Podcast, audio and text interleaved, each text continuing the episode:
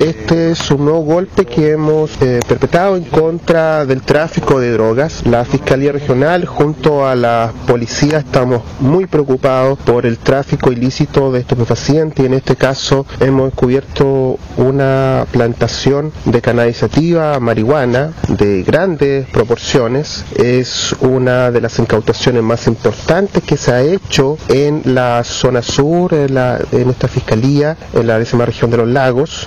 antecedentes reservados que manejaba el OS7, se fue a este sector de Tegualda, se entró a este predio y se encontró esta plantación de aproximadamente 7.000 plantas de eh, marihuana.